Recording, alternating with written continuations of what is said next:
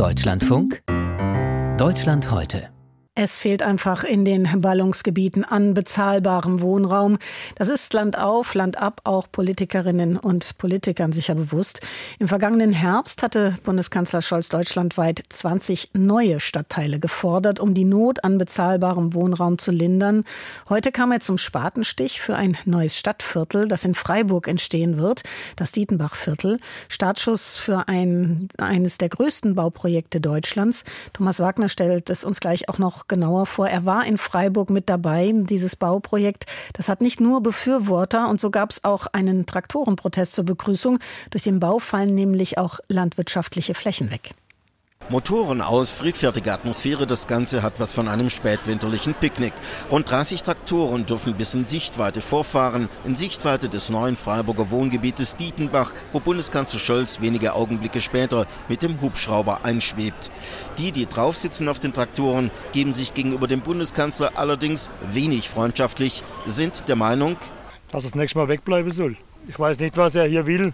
Spatenstich machen für irgendwas, was quasi ein Stück weit war, landwirtschaftliche Fläche, das wissen Sie auch. Vom Prinzip her wurde teilweise den Bauern das enteignet für Wohnraum. Und äh, wir wissen alle, dass wir Wohnraum brauchen.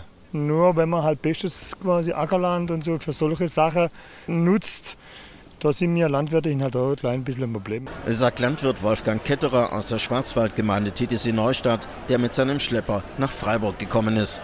Ähm, was wollen wir dem Bundeskanzler mitgeben? Er soll oder die soll er sich nochmal alles überlegen, was sie da auf den Weg gesetzt haben mit Agrardiesel und sonstige Auflage, allgemein die Auflage kürzer, unsere Bürokratie rückwirkend machen bzw.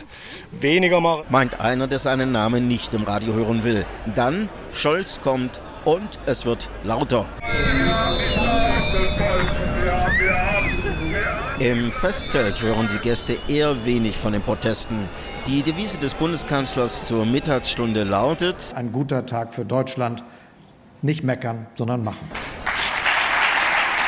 Und sie wollen ordentlich was losmachen. Die Freiburgerinnen und Freiburger mit ihrem neuen Baugebiet Dietenbach, eines der größten Vorhaben dieser Art, das derzeit bundesweit angeschoben worden ist.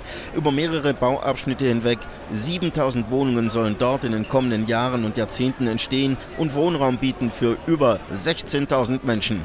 Wenig Straßen für Autos, viel Fahrradwege, 22 Kitas, ein Schulcampus, wenig Gebäude aus Beton, die meisten aus Holz. Das Ganze soll ein bundesweites Vorzeigeprojekt in Sachen Wohnraumneubau werden.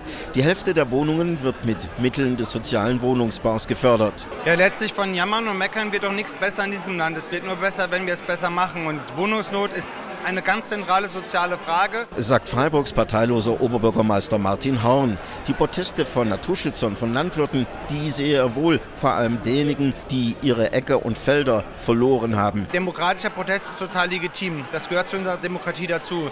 Und ich habe auch volles Verständnis für diese Motivation. Natürlich, jeder Quadratmeter kann nur einmal genutzt werden, entweder landwirtschaftlich, anderweitig oder für bezahlbares Wohnen. Allerdings betont Horn auch die Notwendigkeit, neuen Wohnraum bereitzustellen. Und vor allem im Neubaugebiet Dietenbach erfolge dies auf eine überaus nachhaltige Art und Weise. Alleine beim Stadtteil werden 2000 neue Bäume gefällt. Da wird viel mehr grün sein als davor. Wir werden einen Bachlauf renaturieren. Wir machen drei Parks. Das heißt, ich glaube, insgesamt ist das deutlich nachhaltiger, auch für die Landwirtschaft, auch für den Flächenverbrauch. Weil Wohnraum Wohnraum fehlt in der Republik, reiste dann auch der Bundeskanzler nach Freiburg. Deutschland wächst.